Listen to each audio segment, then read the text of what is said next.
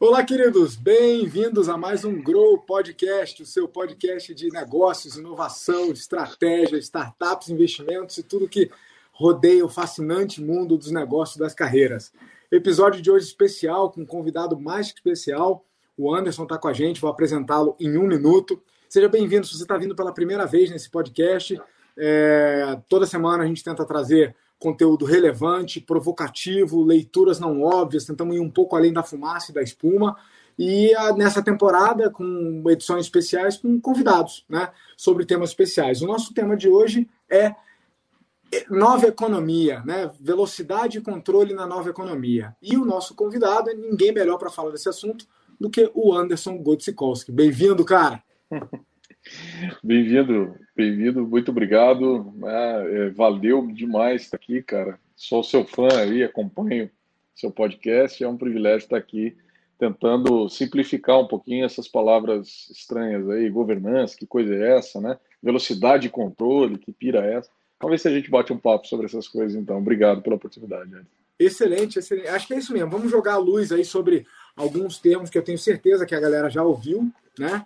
É claro que dependendo do círculo, da bolha que você frequenta, é, esse papo pode ser mais central ou pelo menos você já ouviu falar dele. E aí a gente né, convidou o Anderson, além de ser um amigo de longa data, é um cara que tem é, a cancha para falar um pouco desse assunto. É autor de livros nessa área, né, comanda um programa aí que é referência no Brasil nessa área, mas eu vou deixar ele se apresentar. Bicho, quem és tu? Conta para o povo. Quem é o Anderson Gutsikowski? Vou me apresentar como a gente costuma se apresentar lá em Go que é, é, meu nome é Anderson Godes, né? É, foi cortado esse Gutsikowski aí propositadamente, né? O pessoal falou que ninguém me achava em lugar nenhum, então dei um, um cut ali e simplifiquei o, o nome. Gostei da caneca, hein? Gostei da caneca aí, já já ganhei uns pontinhos aí. Mas é, eu, eu ajudo as pessoas a simplificar um pouco esse, esse tema é, de governança, principalmente no que tange as relações societárias, né? É, e aí, quando a gente fala assim, de relações societárias, parece uma coisa né, distante e tal, mas no final de contas, se a gente for ver, o empreendedorismo ou intraempreendedorismo, ele cada vez mais preconiza né, que as pessoas elas precisam é, criar coisas, se associar a pessoas, né, é, de, de uma forma em modelos até empresariais que preconizam esse tipo de associação, mas numa condição é, muito diferente, né, habilitada pelas questões digitais, do que nós tínhamos há anos atrás. Né? Se você for ver essa conectividade, né, 2010 nós tínhamos lá, sei lá, 1,5 bilhões de pessoas conectadas no mundo. É, com a pandemia, talvez che é, vamos chegar a 5 bilhões de pessoas conectadas no mundo, né? Eu acho que isso é um pouco nova economia, né? Essa hiperconectividade faz com que as relações de trabalho sejam totalmente diferentes e a questão societária, ela pode ser um dos caminhos é, para endereçar essas relações.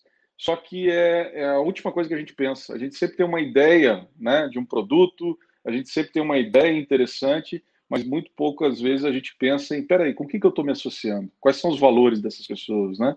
Quais são as, as expectativas que essas pessoas têm?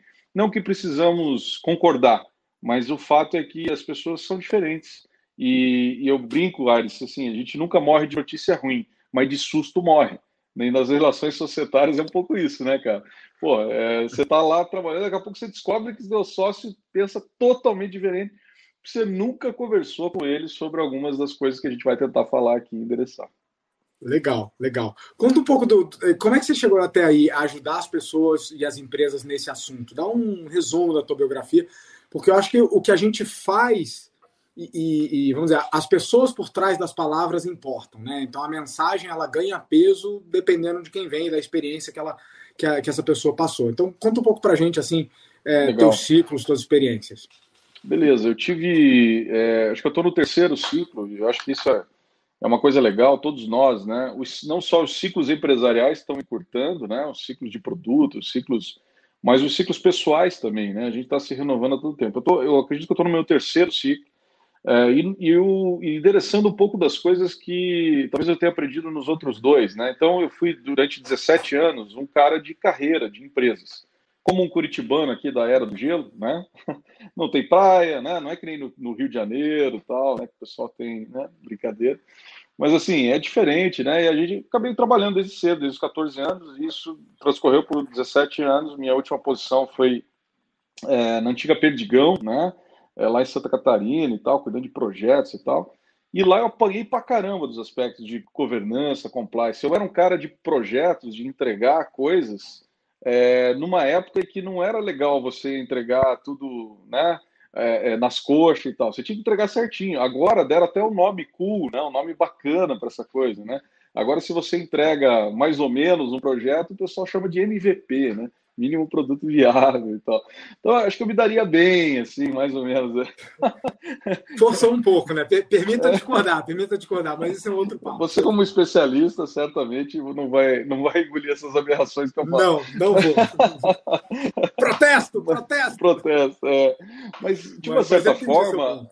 É, mas a, lógica mudou um pouco, né? A lógica sim, mudou um sim, pouco de um cara que, por exemplo, eu vivia nessa minha primeira fase muito do do compliance das grandes empresas, do peso, do, e, e não tinha muita esse, essa coisa que, que a NASA trouxe, né, da inovação aberta, que é muito das décadas do, do, dos anos 10 né, em diante. Né? Uhum. Eu acho que os anos 10 é que isso se consubstanciou mesmo, assim, e eu lá naquela época, anos 2000 e tal, você não tinha tanta coisa assim de fazer inovação aberta, de cocriar, de se juntar com o seu concorrente empresarial, né, as coisas que era impensável, né? Era impensável. Então, Legal. apanhei Da, da governança do compliance naquela época, primeiro ciclo. Segundo ciclo, é, continuei apanhando, mas sobre outra perspectiva. Né? Eu comecei a empreender é, em 2010. É, brinco que eu criei uma, uma empresa é, que agora deram um nome chique aí, né? que é uma startup e tal mas naquela época não tinha muito esse, esse nome, era dar um jeito de pagar as contas da minha filha. Eu tinha uma filha, uma filha só da época, agora tem um casal muito lindo.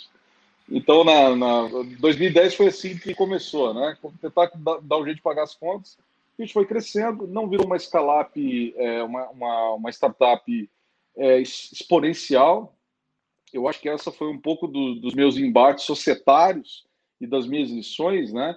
E com muito respeito, aprendi muito com meu ex-sócio, mas é, é, você tinha, a gente tinha expectativas diferentes, apetite a riscos diferentes, e aí isso foi, foi, de certa forma ajudava, mas de certa forma também atrapalhava. Chegou no momento em que a gente entendeu que era melhor seguir aí de forma diferente, fiz um, uma saída então dessa empresa, isso já cinco anos depois, né? Aí comecei a estudar e, pô, o que, que eu vou fazer da vida? Bom, olhei lá para o primeiro ciclo, apanhei da, da governança do compliance. Olhei para o segundo ciclo, apanhei de novo. Apanhei enquanto fundador de, na relação societária e tal. Falei, cara, vou tentar dizer para esse negócio quem é dono de quem, né? vou estudar profundamente isso. Fui fazer um mestrado em governança. Fiz as duas escolas que são mais tradicionais nesse aspecto no Brasil. Fundação Dom Cabral, uma grande referência. A gente respeita muito lá em Gondil. É, tem um trabalho muito bacana de governança para empresas familiares né, e tal. Uh, o IBGC também, um grande arcabouço brasileiro, né, de, de, de, referência do ponto de vista de como deve ser a governança empresarial, na bolsa, empresas listadas e tal. Inclusive e, referência de boas práticas, né? Lugar onde dúvida. se debate, fóruns, é super referência de sim, boas práticas. Sim. Bacana, sim. bacana. E a gente respeita muito isso, mas é, eu acabei escrevendo um livro, fruto do, de um mestrado que eu fiz. Esse livro chama-se Governança e Nova Economia e a princípio ele não teria muita coisa a não ser cumprir a tabela aí de, de, de endereçar um pouco do, do, do estudo é, que foi feito no âmbito do mestrado.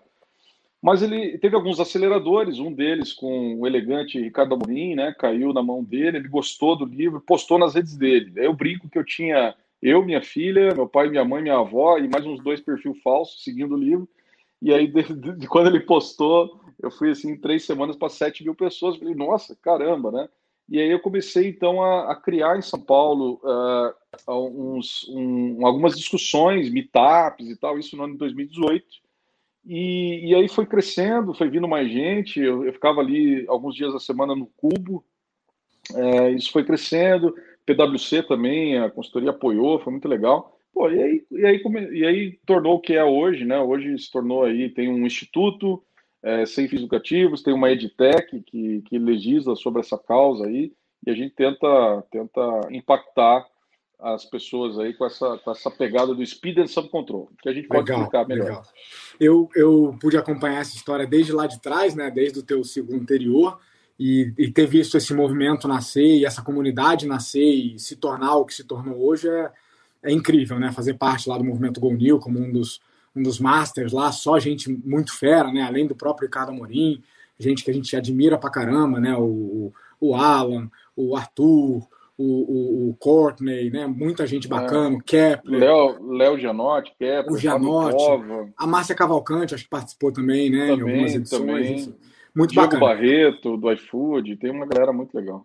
Muito boa. Agora, queria trazer a discussão assim, para quem está nos ouvindo pela primeira vez, a gente falou algumas vezes de um termo que é o nova economia. E ele é um termo meio aberto, assim, meio elástico, no sentido de que eu já ouvi pessoas com interpretações diferentes. Se tem uma coisa que a vida me ensinou é que não tem certo, tem o que um determinado grupo acredita você que é pô, profundo conhecedor e debatedor e come isso com farinha no seu dia a dia, né? Trabalha com isso, que além da comunidade você continua com seu papel como conselheiro, né? Isso é outra coisa que a gente compartilha, né? Somos conselheiros em empresas, então é, é temos um papel de fazer governança, não só falar de governança.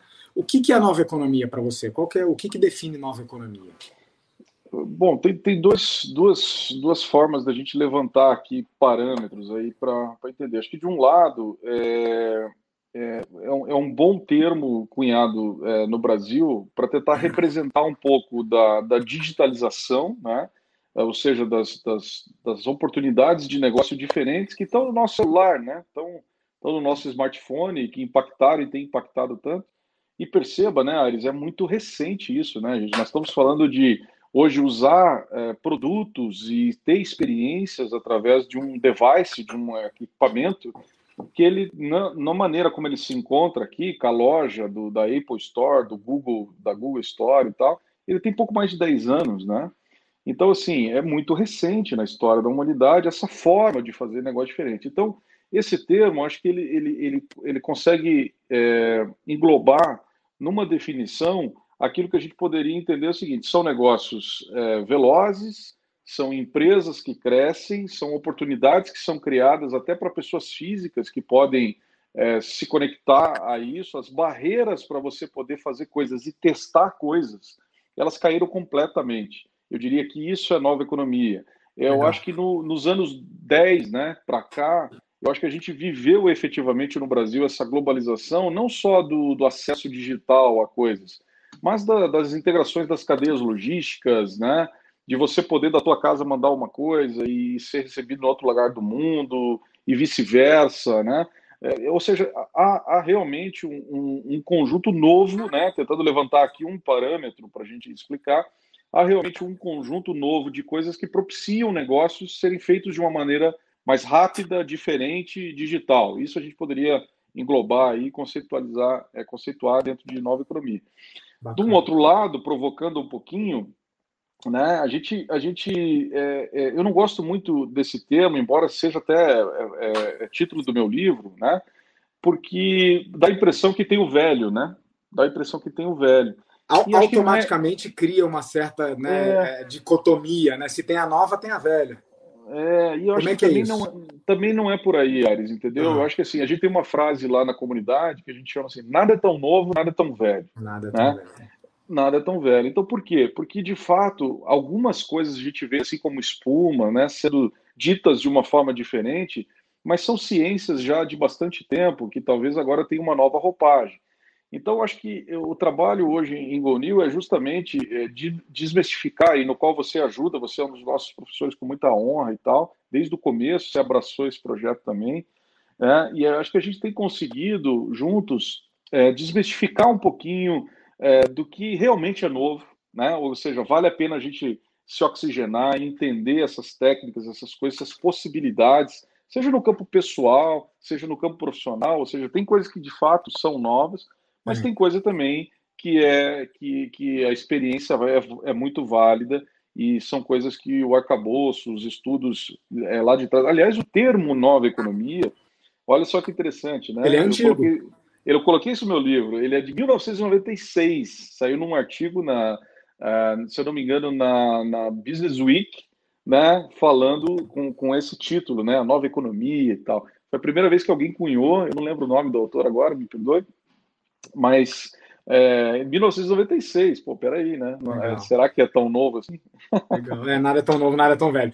E é bacana é. é acompanhar, porque é, dificilmente discussões sérias são extremistas, né? Então é, bacana ver a profundidade da, do nível de discussão que rola na comunidade, no sentido do que você explicou, de abraçar o novo sem necessariamente negar o velho, porque muito do que está aí são coisas não só validadas, que você comentou, né, mas amplamente utilizadas há muitas décadas, né?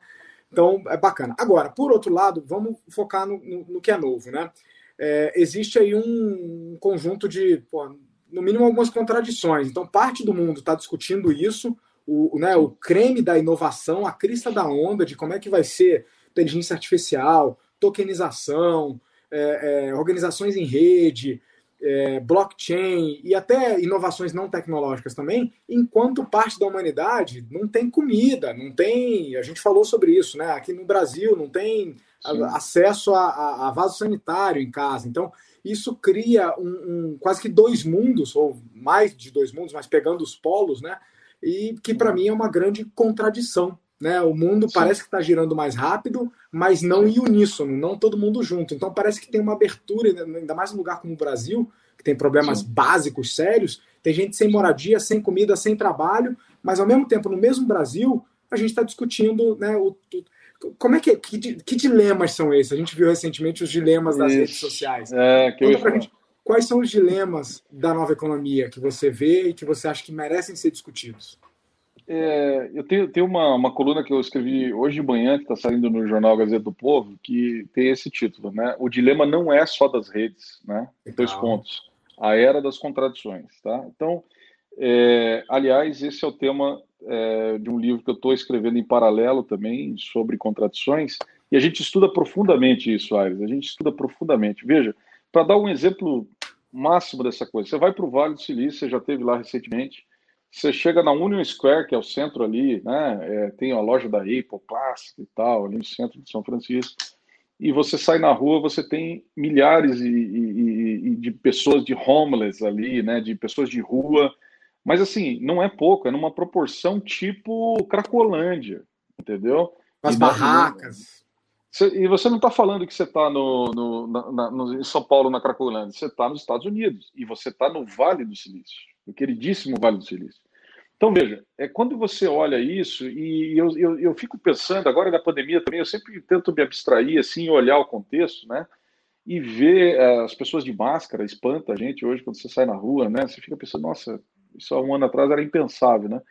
E quando a última vez que eu estava no Vale, a gente também é, leva as pessoas constantemente lá com a comunidade, é, espero voltar né, a fazer isso.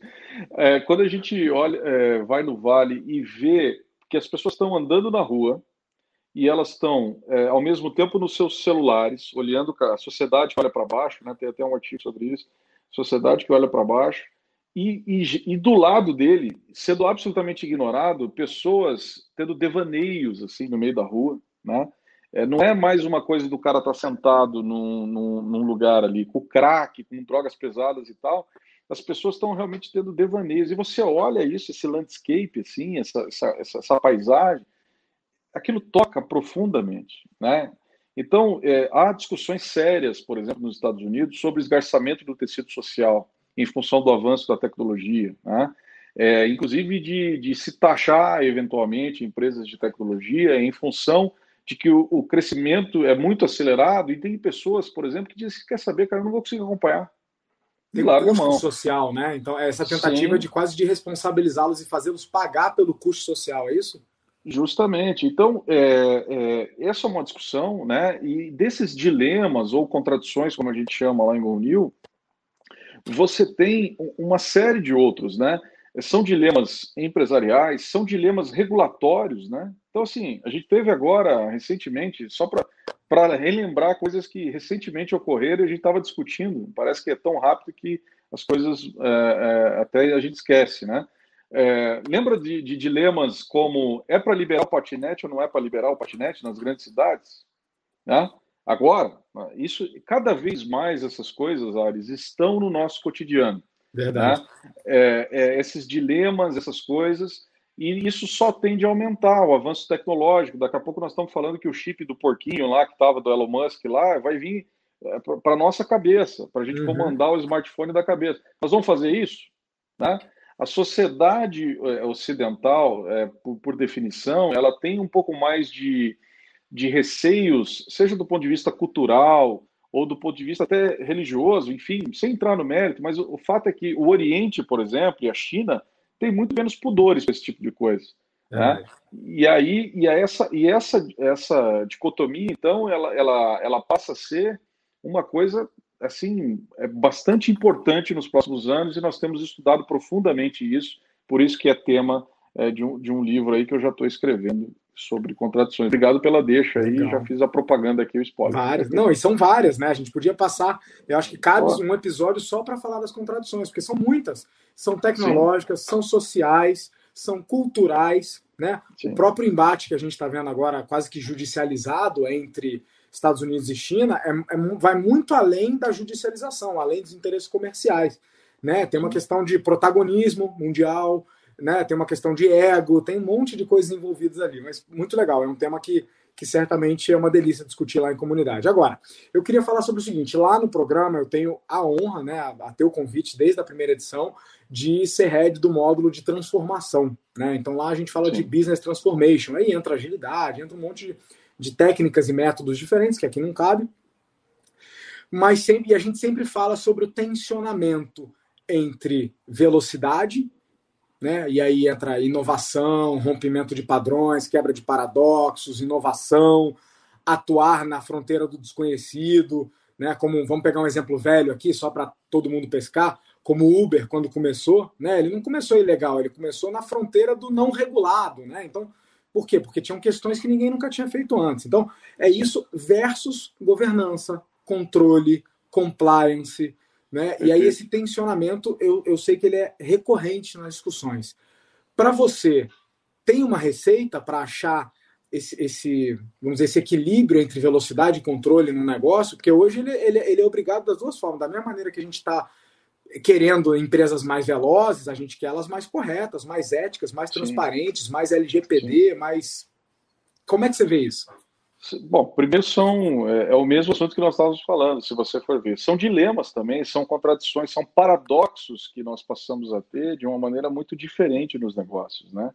Mas eu vou dar exemplos, tá? Eu aprendi, aliás, eu, eu, eu, acho que eu devo lançar um novo livro que é assim, o que eu aprendo do curso que eu mesmo criei, né? Que é o Master, que tem professores como você, onde eu aprendo muito. então, assim, é sensacional. Cada turma a gente tem, a gente tem assim, um aprendizado incrível e eu sou um privilegiado hoje. Eu aprendi com o Diego Barreto. O Diego Barreto é um, é um, um dos, dos, é, dos caras que tocam o iFood hoje. É, e ele dá um exemplo sempre muito legal para a gente lá nas aulas. Ele fala do, do que, que é speed sum control para ele, né? O que, que é velocidade algum controle, esse, esse negócio. E ele fala o seguinte: ele cita um exemplo de que eles, o iFood precisava testar um, um determinado modelo novo no almoço. Tradicionalmente, o iFood é muito forte à noite, né?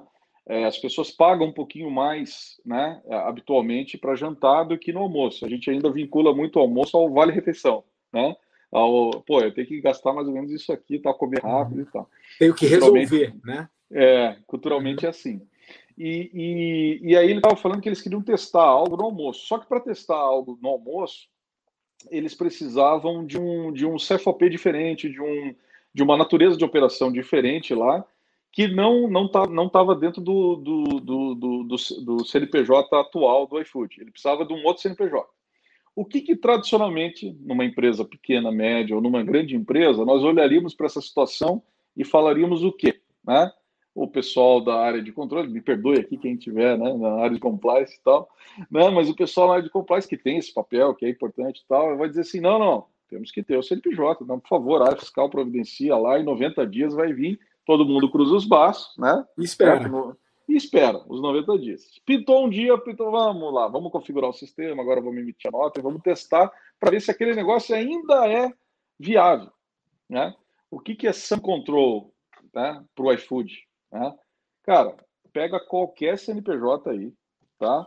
testa esse negócio, se der certo, ou não der certo, vai bater lá na porta do fisco lá e dizer, olha, é seguinte, nesse teste aqui a gente precisou fazer, não podia esperar tal, a gente teve aqui 50 mil reais aqui que eu estou devendo para você. Como é que eu acerto?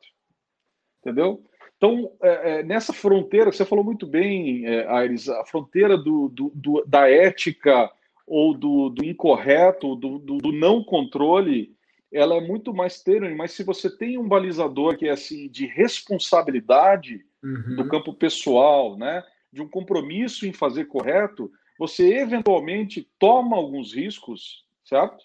É, calculados no sentido da agilidade empresarial, no sentido da inovação, de ir para frente. Isso não significa é, é, é, que você não tem um compromisso ético com cumprir as suas obrigações, no caso do iFood, com a questão dos impostos. Então, é bem interessante esse exemplo, que eu acho que ele, ele pontua bem. Eu acho que a gente vive é, momentos em que isso é nova economia, né? Isso é nova economia. Isso é, como diz um grande amigo meu, é tomar risco para si e não correr risco. Uhum, né? uhum. É tomar para si o risco e, e, endereçar uma coisa e criar velocidades de uma maneira diferente num país que, que às vezes nos coloca em situações é, realmente difíceis, né? Você precisar claro. abrir uma empresa para faturar, para gerar valor, você leva 90 dias, puxa vida, né? Então, é, precisa Todo mundo ter. sai perdendo, né? Todo mundo é, sai perdendo. Ter some control mesmo, né? bacana, bacana. É. Cara, e aí, bom, é, essa discussão, no, do, do, eu concordo que ele é um dos paradoxos, né, dos dilemas, mas para mim ele é muito especial, porque é uma discussão quase que diária em boa parte dos clientes, né, nas empresas onde a gente é conselheiro, né? Vamos por aqui ou por ali? Qual o tamanho do risco que se toma, né, ao, ao fazer as coisas mais rápidas? É, eu vejo o nosso mercado brasileiro, até latino-americano, cada vez mais abraçando a questão do erro, que no Vale já é um negócio comer com farinha há muito tempo, é, na NASA também, que você citou, também é, mas que o latino-americano ainda toma para si a coisa da falha, do erro, ainda é feio, né? Fica ali, fica uma uhum. pecha. Né? Ninguém quer ser pai de um projeto que fracassou. E agora eu vejo que agora está se olhando o fracasso como um stepping stone, como uma, um passo necessário para se chegar alguma coisa grandiosa, um modelo que funcione, você necessariamente tem que passar por modelos que não funcionaram. E aí eu vejo a, a junção, agora eu queria falar de gerações um pouquinho, sabe, nessa história do, do, do da velocidade de controle. É, é, você tem negócios que você fala muito disso, do o peso dos funda, das crenças e dos valores de fundadores impressos no negócio. Então, você tem negócios que funcionaram na, vamos chamar de economia tradicional, né, e que tem todo o seu mérito, mas que estão tendo dificuldade para fazer a transição para um mundo mais digital, mais virtual, mais inovador Sim. e mais ágil. E aí entra o papel do conselho.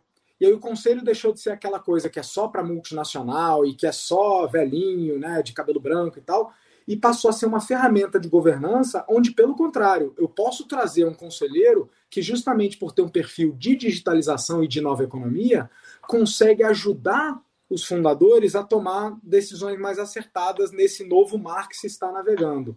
Pelo menos esse é meu sentimento. Então, a pergunta que eu deixo para ti, que é especialista e que eu sei que também frequenta conselhos. Qual que é o papel do conselho a ajudar a achar esse equilíbrio? Já que não existe um equilíbrio único, uma fórmula única, cada empresa, cada negócio vai achar o seu, qual que é o papel do conselho nisso tudo? O papel dele é, é, dar porrada e cobrar resultado? Porque volta a gente vê, vê, hoje mesmo estava na discussão na internet, cara, ah, os, os, investidores não estão nem aí para isso. Eu respondi para ele, cara, negativo. Eu sou investidor e estou preocupado com a sustentabilidade do negócio, sim. Conta para gente. Sim. Cara, eu, eu, eu acho assim, a gente está, é, lá em Gonil, nós estamos lançando vários e-books colaborativos, né, que são construídos pelas pessoas que participam dos, dos programas, né. É, um deles, que está no forno, inclusive o lançamento aí amanhã, para quem eventualmente tiver interesse e tal. É, não sei quando que vai ao ar aqui, né, Ares, mas nessa, vai, vai ser lançado aí é, brevemente, e você pode colocar também à disposição do pessoal. Uh, ele dá conta de, de, de, de ser, a discussão é as novas funções dos conselhos, né? Aliás, está na minha camiseta, né? Agora são outros conselhos aqui, né? Legal. Então, essas novas funções, a gente começou a analisar várias perspectivas. Você tem razão em relação ao, ao tipo é, de empresa, ao tamanho de empresa, que pode é, significar modelos diferentes, mas você sabe que tem coisas mais básicas, assim. É, nessas discussões a gente percebeu. Então, por exemplo, uh, a inovação, né? A inovação como uma prática, né? É, se você for ver bem, a, o conselho empresarial ele sempre foi a entidade máxima responsável pela perenidade do negócio, né? E olha que interessante, isso também é um paradoxo, né? Você precisa pensar a perenidade do negócio, mas você tem que, no caso do conselho, tomar decisões de curtíssimo prazo de muito mais risco, que é incorporar uma startup, é, criar alguma coisa é, associada a uma imprevisibilidade maior para testar e tal. Então, é, não mudou, na essência, a, a, as responsabilidades, as funções dos conselhos. Eu acho que, como qualquer é, segmento é, da sociedade, como qualquer papel na sociedade, você tem novas funções que foram agregadas, né? É, nada é tão novo, nada é tão velho, e essas funções dão conta de você tomar é, riscos é, de uma maneira um pouco mais diferente, né? Criar a perenidade da empresa não pela, pela perenidade do negócio atual, mas talvez por novos modelos em que, por exemplo, eu posso ter uma estratégia de sucessão empresarial onde filhos assumem startups que eventualmente são, que tecnicamente a gente chama de estratégia de black ops, né? Uhum. Que eventualmente atiram na nave mãe, né? Aliás, eu participo de, uma, de uma situação dessa muito interessante. Então, é, é, veja, essas, essas é, novos pensamentos, novas funções dos conselhos, no final do dia, eles estão querendo a mesma coisa: a perenidade dos negócios, é, é a continuidade, é a sucessão. Mas mudou a forma, mudou, mudou o método. É, o repertório precisa ser ampliado. E aí, claro. é, tech guys como você, que participam de conselhos, eu tenho certeza, e aqueles que a gente busca também formar no âmbito de GoNew, estão visando é, especificamente ressignificar os conselhos empresariais, né? Usar o nada tão novo, nada tão velho, mas também dar uma sacudida nisso, porque de fato, é, se, se, a, se, o, se o top management, né, se os acionistas não, não a gente não tiver a, a uma ressignificação nas convicções, daí para baixo o negócio ele, ele não vai. Você pode criar a maior iniciativa, o maior projeto, mais bonito do mundo, né? A coisa não vai. Se o dono do capital, se o dono da empresa, se o acionista não quiser, não vai. E, cara, isso é, isso é fascinante. É, em outras palavras, eu lembro que a gente discute isso lá no módulo de, de Business Transformation, o conselho tinha muito como papel a manutenção do status quo para a perenidade. E se, eu tô, né, e se a gente está se entendendo, hoje o papel do conselho é o contrário, é ver o que, que precisa mudar para que a gente continue relevante e continue sobrevivendo a longo prazo. Né? Eu é lembro que a gente fala muito do darwinismo empresarial, né? de né, quem não se adapta ao, ao novo cenário tende a ser despriorizado pela, pela seleção natural. Né? Então é engraçado que é, é, o que você falou, muda o formato, mudam os repertórios, mas o objetivo continua a ser o mesmo. Né? A gente usa até aquela, aquela clássica, né? as empresas saíram de made to last para build for change. Então ela não é mais estática, é, é, é rígida, e, e não, é, não, é, a rigidez que garante mais a perenidade, é justo o contrário, é a flexibilidade a novos mares, né? É Baita contradição. Baita dilema. Baita dilema, meu Deus. Que coisa boa. Cara, assim, o papo tá uma delícia e você é um cara que tem um, uma, um repertório imenso nisso aí, então a gente podia isso, ficar obrigado. a tarde toda aqui. Mas para tentar começar a fechar, assim, o que, que a gente deixa para quem está nos ouvindo, né? Pensando que tem de tudo. A gente tem aqui é, empresários, né? A gente tem fundadores de startup, founders, investidores, a gente tem líderes CLT, tem executivos, tem gente assim, o que que a gente deixa assim de, de recomendação, de dica para o pessoal sair daqui ou sabendo um pouquinho mais, ou entendendo um pouquinho mais, ou para buscar? Legal. Qual que é o ouro que você deixa para a gente aí?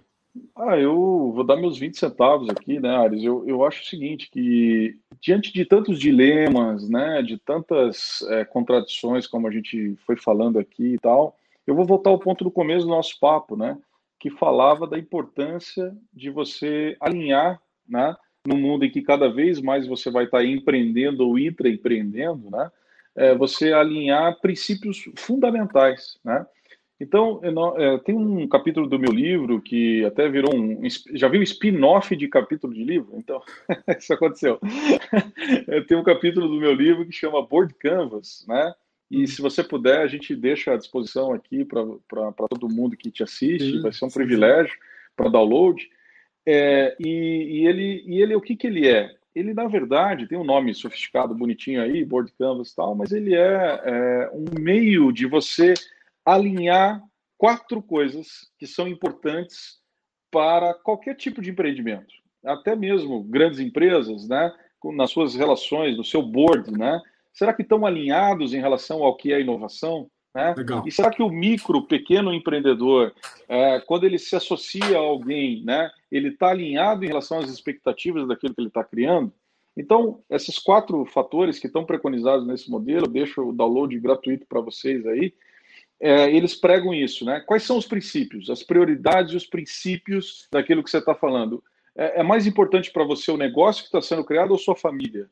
É claro que é a família, alguns responderão, mas nem todos, né? Mas e quando você começa a extrapolar um pouquinho mais essas prioridades, né? Será que todas as pessoas que estão envolvidas nesse empreendimento, eles têm as mesmas prioridades? Provável que não. E até aí não tem problema. Né? Você também não vai se associar a quem você tem sempre pleno alinhamento de prioridades, de princípios. Claro. Não vai ser assim. Agora, volta à questão que eu falei, né? Ninguém morre de notícia ruim, mas de susto morre. Então, ter algumas conversas um pouquinho mais é, é, chatas, eu diria, mas no bom sentido, né? No sentido de, de perceber um pouquinho as, a, os princípios de cada um é muito importante. Legal. Os outros três, só para fechar, expectativas. Qual é a expectativa? Você, daqui a cinco anos, você gostaria de ser uma super, hiper escalável sensacional com esse negócio? Né? Você gostaria de transformar completamente a sua empresa ou não? Né? Qual é essa expectativa? Então, tem ali também um, alguns, alguns pilares para serem discutidos desse campo de expectativas. Terceiro quadrante, entregas. O que, que cada um entrega para esse negócio? Né? Bacana. Então, também, eu vou cuidar do financeiro. Outro diz assim, não, eu não cuido do financeiro, mas poucas vezes a gente discute esse negócio.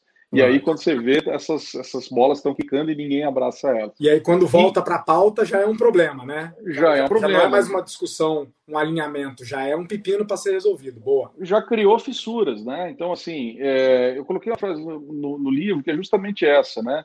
O, o, a questão é, de que adianta a gente empreender, talvez essa possa ser a mensagem final aqui, ou uma delas, de que adianta a gente empreender, investir numa empresa, intraempreender, se os nossos valores e expectativas em relação ao que está sendo criado são diferentes. Boa. Não adianta nada. Né? Não adianta nada. Então, assim, às vezes a gente dá uma volta muito grande e, e business model canvas e essas coisas que você entende mais do que eu aí e tal e coisa. Mas que, que são né? importantes, né? né? São, mas, importantes, mas são importantes. podem ficar em risco, eu entendi bem, elas podem ficar em xeque se o básico não for alinhado entre sócios, é isso, né? É isso aí, é isso Boa. aí. Então eu deixaria um quarto, essa. Né?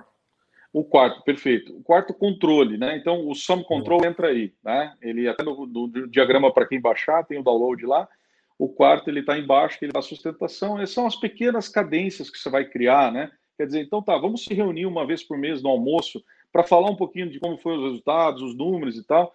Veja, Ares, é, no começo dos negócios, talvez essa tenha sido minha experiência dos últimos 10 anos, depois de, desse ciclo profissional é, empreendendo, é, a gente nunca, a gente adora discutir produto, a gente, a, a, gente, a inovação, ela encanta a gente, né? Quer dizer, puxa, vamos ganhar o mundo, vamos fazer isso, vamos fazer aquilo, mas os aspectos mais fundamentais que fazem quebrar os negócios e fazem não avançar são conflitos societários.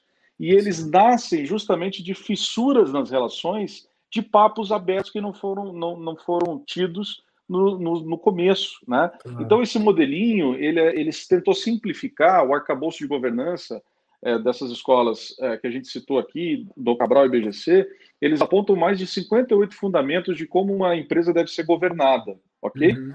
E a gente tentou traduzir isso numa página, uma página simples, tem 13 elementos ali, que é aquilo que a gente acredita que é mais essencial para que pequenos negócios usem. Aí você vai dizer assim, ah, mas só pequenos negócios? Não cada vez mais startups se relacionam com pequenos negócios, né? Claro. Que tal antes de você se relacionar, comprar uma empresa ou, ou, ou é, comprar de uma empresa que é jovial, entender quais são as expectativas desses caras, o que, que eles pensam e tal, talvez o teu negócio possa ser melhor endereçado. Desculpa se eu falei muito.